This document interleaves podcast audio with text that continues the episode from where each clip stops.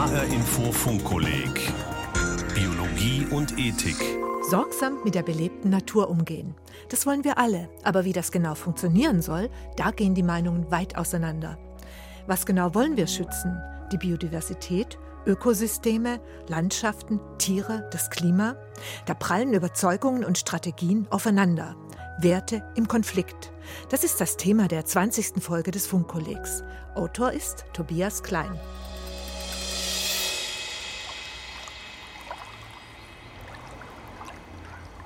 Am Ufer der Nidda, im Frankfurter Stadtteil Heddernheim, sitzt ein Nagetier, das einem Biber ähnlich sieht. Es ist ungefähr 50 cm groß, hat rotbraunes Fell und einen rattenähnlichen Schwanz.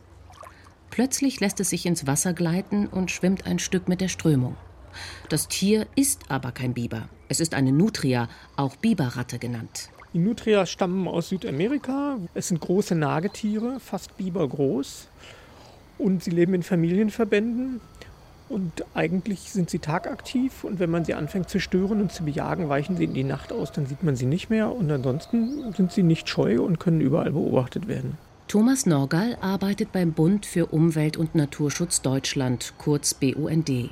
Er ist in Frankfurt beim Hessischen Landesverband der Naturschutzreferent. Die Nutria zählt hierzulande laut einer EU-Verordnung zu den gebietsfremden invasiven Arten Arten, die eingewandert sind oder mit Schiffen und Flugzeugen eingeschleppt wurden.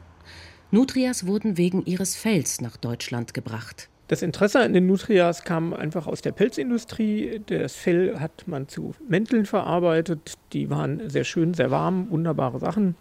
Und irgendwann ist aber die Geschichte mit den Pelzmänteln eben aus der Mode gekommen. Die Nutria-Farmen sind pleite gegangen und wurden aufgelöst. Und Teil der Tiere ist aber entkommen und so kam es dann eben zur Ausbreitung in Mitteleuropa.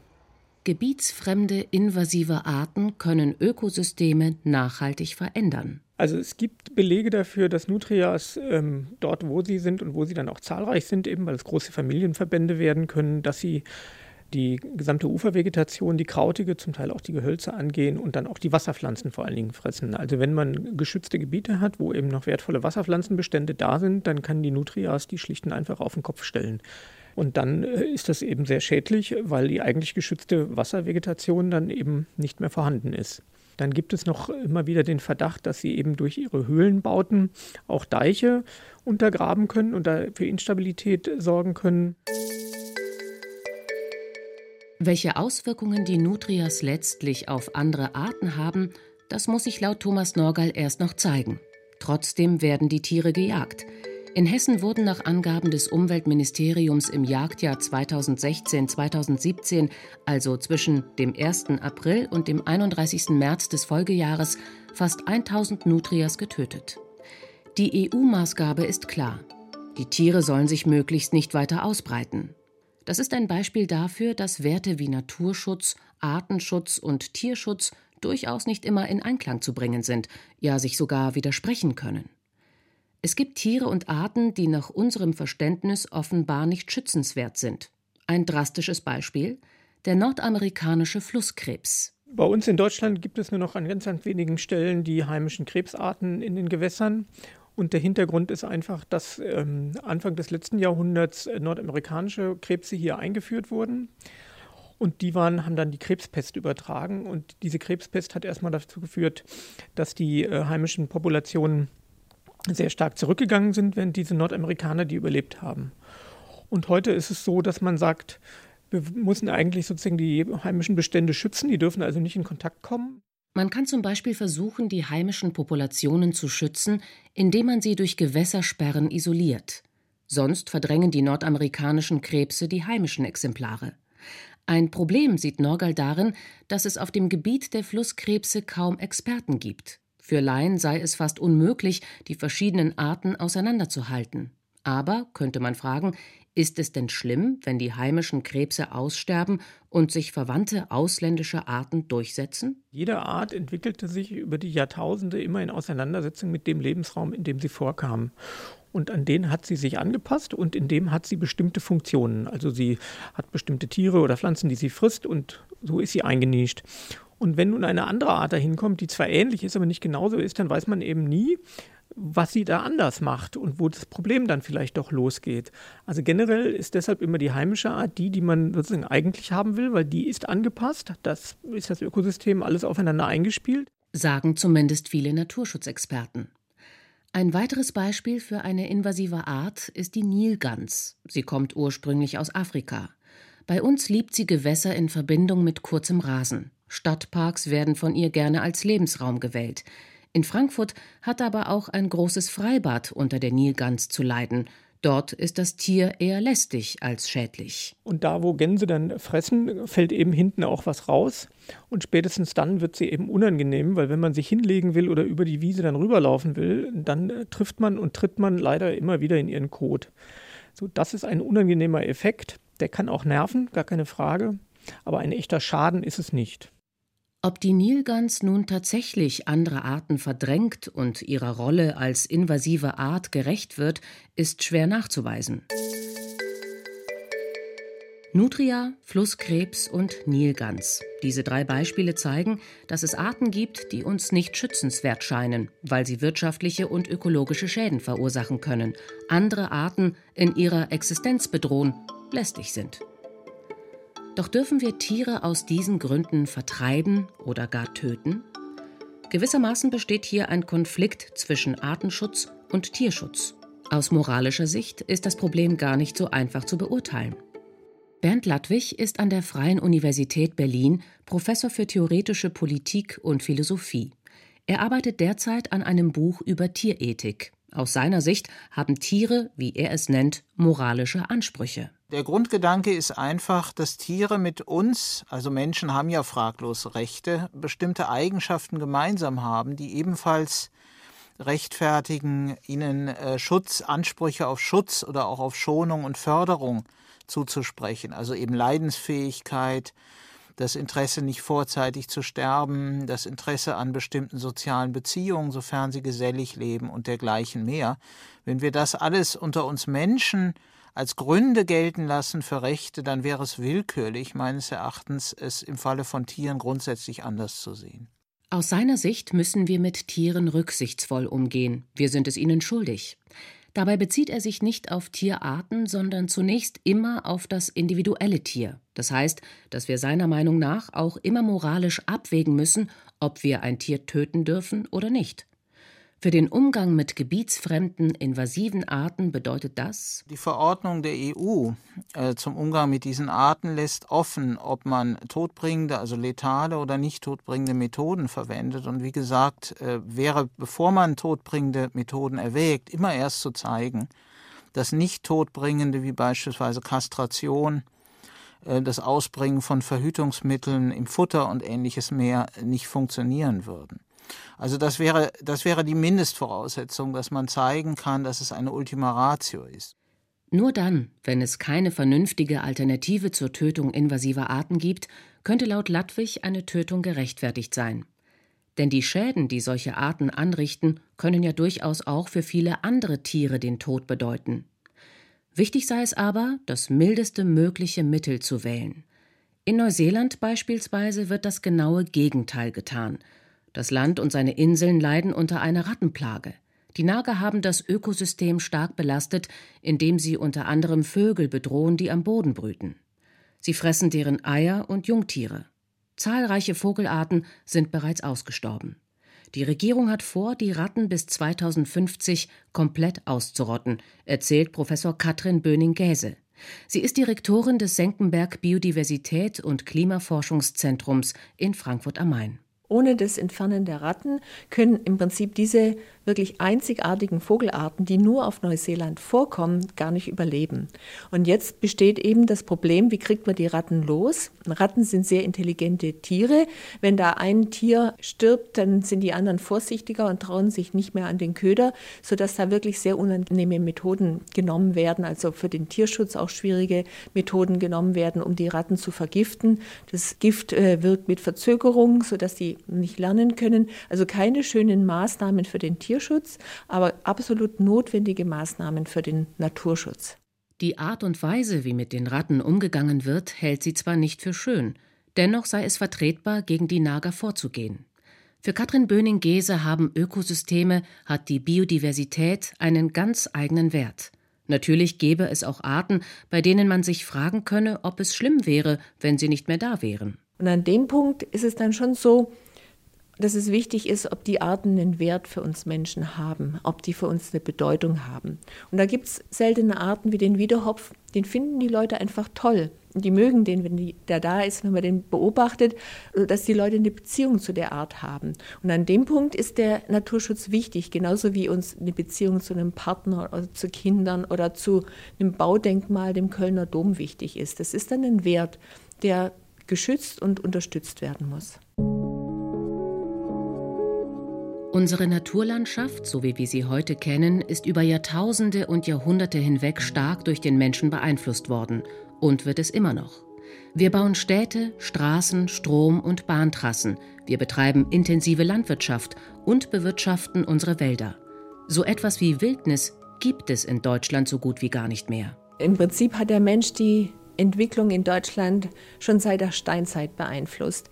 Nichtsdestotrotz an ein paar Elken und Enten gibt es wildere Natur als anderswo, in den Bergen, im Berchtesgadener Nationalpark oder im Nationalpark Bayerischer Wald, zum Teil auch in bestimmten Landschaften an der Nordsee, in Dünen, in Hochmooren, hat man noch eine relativ wilde Natur, aber das sind im Prinzip ganz winzige Inseln und auch die sind nicht wirklich vom Menschen unbeeinflusst. Auch da regnet es der Niederschlag hat erhöhte Nitratwerte. Also richtig Wildnis haben wir in Deutschland so richtig nirgends mehr.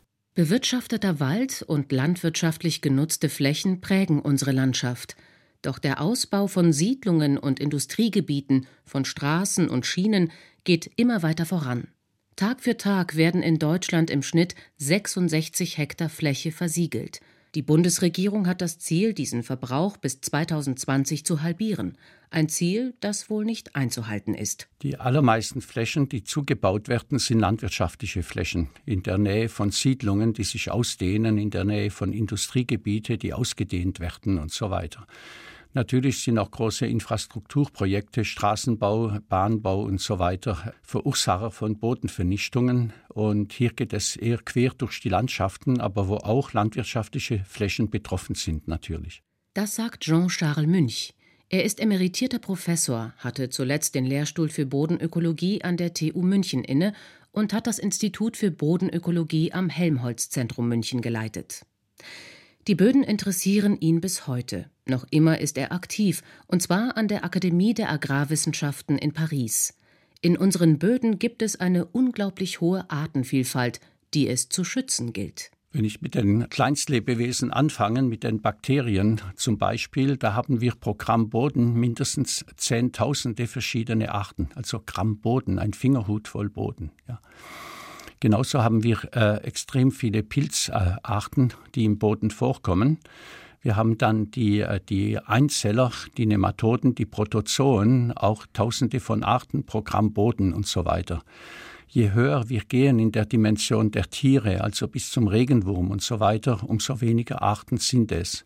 Aber es ist erstaunlich, wenn man Regenwürmer austreibt, was wir schon mit Schülern gemacht haben und so weiter. Zum einen, wie viele in einem Quadratmeter Boden drin sind und auch wie viele verschiedene Arten das überhaupt sind. Nirgendwo, so Jean-Charles Münch, gäbe es eine so große Artenvielfalt auf kleinster Fläche wie im Boden. Und die ist auch wichtig, denn die Lebewesen im Boden sorgen dafür, dass der Boden seine chemische und physikalische Struktur bekommt und behält. Wir kennen ja den, den Regenwurm. Der mischt organische Substanz, die an der Bodenoberfläche einfällt, bis in zwei Meter Tiefe hinunter. Das heißt, auch da unten herrscht äh, sehr viel Leben. Um die Pflanzenwurzeln herum sind sehr viele Mikroorganismen, die bereits abgestorbene Wurzelzellen verarbeiten und so weiter, die Nährstoffe wieder in den Kreislauf bringen und so weiter. Und sehr viele andere Tiere sind beteiligt an einer Umwandlung, äh, auch räumlicher Umwandlung von äh, Bodenbestandteile, also hier organische, mineralische Bestandteile, an der Vermischung, an der Bildung einer Struktur, die überhaupt diese Porung ermöglicht. Wenn der Boden diese Artenvielfalt nicht hätte, dann wäre unter anderem der physikalische Zusammenhalt nicht mehr gegeben. Böden ohne Artenvielfalt würden extrem schnell in sich zusammenbrechen. Das heißt, in sich die physikalische Struktur würde zusammenbrechen. Der Boden wäre nur noch eine Ansammlung von Mineralien.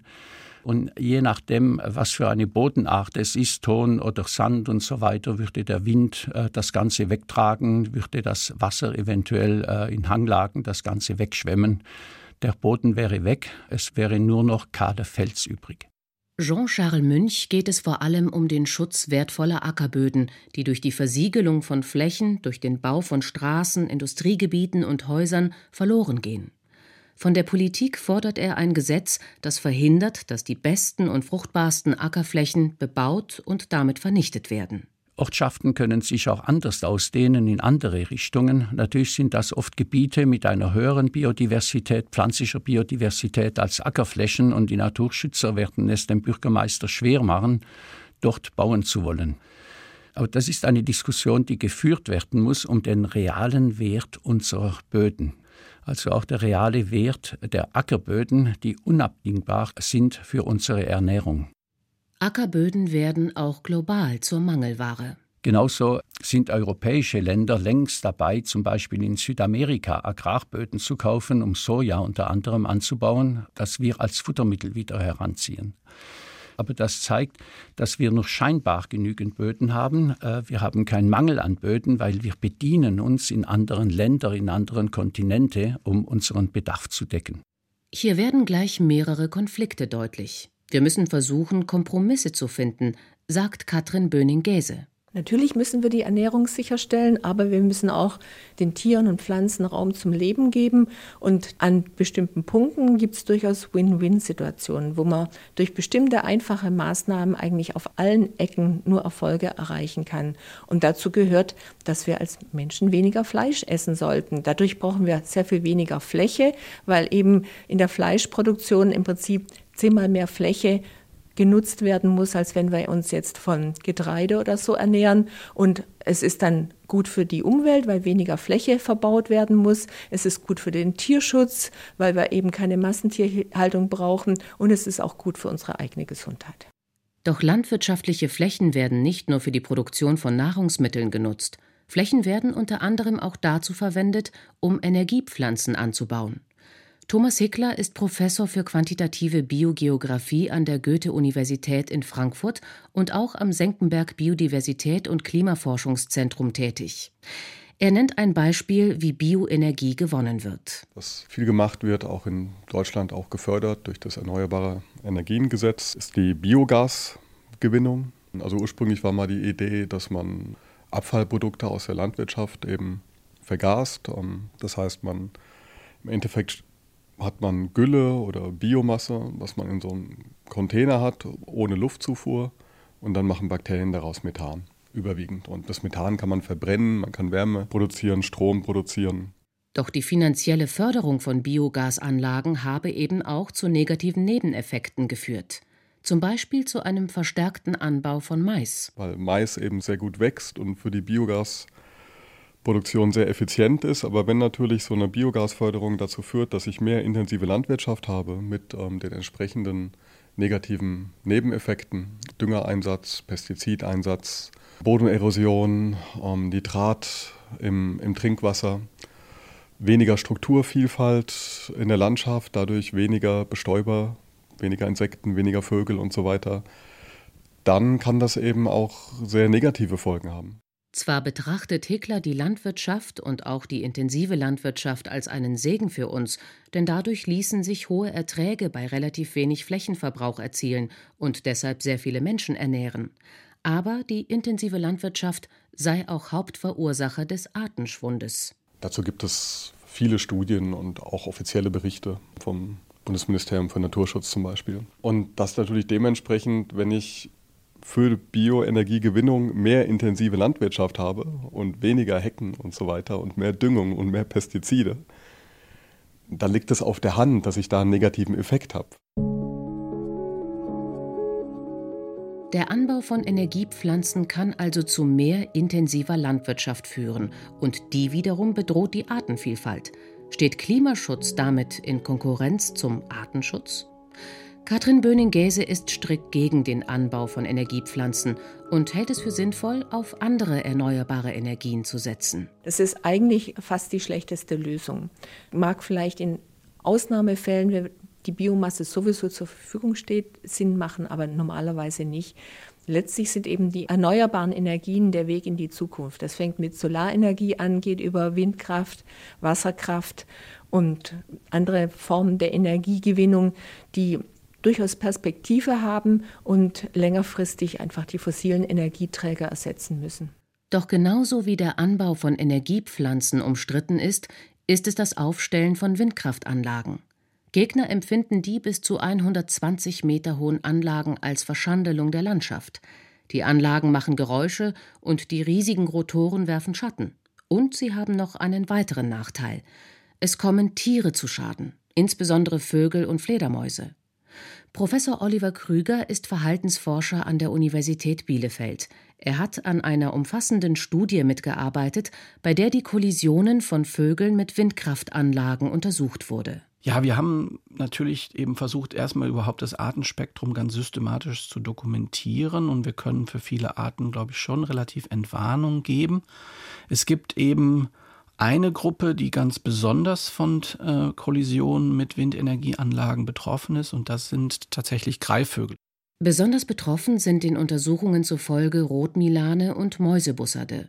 Für die Studie wurden zwischen 2014 und 2016 in den nördlichen und nordöstlichen Bundesländern verendete Tiere unter den Windkraftanlagen gezählt. Es ist die größte jemals durchgeführte Suchaktion unter, also systematische Suchaktion unter Windenergieanlagen weltweit gewesen. Da wurden also über siebeneinhalbtausend Kilometer wurden unter Windenergieanlagen abgeschritten und eben es wurde protokolliert, was wurde gefunden. Und dann wurden eben auch Experimente durchgeführt, bei denen man eben getestet hat, wie lange verbleibt ein solcher Kadaver, wenn eben eine Kollision erfolgt ist unter einer Windenergieanlage. Das ist wichtig, um abschätzen zu können, wie viele Kadaver nicht liegen bleiben, sondern beispielsweise von anderen Beutegreifern verschleppt werden. Sämtliche Daten wurden an der Universität Bielefeld gesammelt und ausgewertet. Oliver Krüger hat dann mit seinem Team Szenarien entwickelt, wie sich die Population von Greifvögeln durch die Windräder verändert. Das haben wir gemacht und in vielen Szenarien, also mit vielen Parameterkombinationen, ergeben sich eben negative Bestandsentwicklungen. Das heißt, es kann hier wirklich zu negativen Populationskonsequenzen kommen. Für Greifvögel wie Mäusebussard und Rotmilan stellen Windkraftanlagen also eine Bedrohung dar. Gerade wenn die Windräder, wie in den großen Windparks in Norddeutschland, zu Hunderten dicht gedrängt auf engstem Raum stehen – doch die Studie hat auch mögliche Alternativen untersucht, damit weniger Tiere sterben. Was ich glaube, was in der Zukunft auf jeden Fall kommen wird und auch kommen sollte, ist natürlich, Flugaktivität von Vögeln ist nicht rein zufällig verteilt, über den Tag nicht, über das Jahr nicht, über das Wetter nicht. Und wenn man da entsprechende Algorithmen untersuchen würde und dann entsprechend entwickeln würde, könnte man sicherlich Flugaktivität recht gut voraussagen und dann Anlagen intelligent steuern. Im Moment ist es so, dass manche Anlagen zum Beispiel während der Brutsaison komplett abgeschaltet werden. Das bedeutet für den Anlagenbetreiber recht hohe finanzielle Einbußen. Mit einer intelligenten Steuerung würden sich die Anlagen nur dann abschalten, wenn wirklich ein erhöhtes Kollisionsrisiko vorliegt. Auch bei diesem Konflikt stellt sich die Frage, was ist wichtiger, der Artenschutz oder der Schutz des Klimas? Ich würde diese Frage nicht als Entweder-Oder beantwortet sehen wollen, sondern für mich ist es kein Entweder-Oder-Szenario. Man muss da hinkommen, dass das eine einhergeht mit dem anderen. Und natürlich gibt es niemals die perfekte Lösung für beides. Aber dass man immer wieder Klimaschutz jetzt anfängt auszuspielen gegen Artenschutz, das halte ich für vollkommen falsch, weil das führt dazu, dass ein Konsens immer schwieriger wird und das führt dazu, dass wir in beiden Problemfeldern nicht weiterkommen. Die Perspektive weiten. Das ist auch ein Anliegen von Katrin Böning-Gäse. Für sie geht es dabei auch um einen neuen Blick auf den Naturschutz. Und letztlich ist der jetzige Ansatz eher, dass Mensch und Natur zusammengehören und dass wir einmal die Natur schützen müssen, weil sie den Menschen wichtig ist, weil sie Lebensgrundlage ist, aber auch, dass der Mensch in der Natur und mit der Natur wichtig ist und dass wir jetzt auch nicht Naturschutz nur auf Kosten des Menschen durchführen können. Dieses gemeinsame Mensch und Natur ist eigentlich der Ansatz, mit dem wir heute am ehesten Naturschutz betreiben. Tierschutz, Artenschutz, Naturschutz, Werte im Konflikt. Tobias Klein war der Autor der 20. Folge des Funkkollegs Biologie und Ethik. Die Podcasts zu den Sendungen gibt's wie immer auf hrinforadio.de und mehr Informationen und Zusatzangebote zum Funkkolleg finden Sie auf funkkolleg-biologie.de. Mein Name ist Regina Oehler.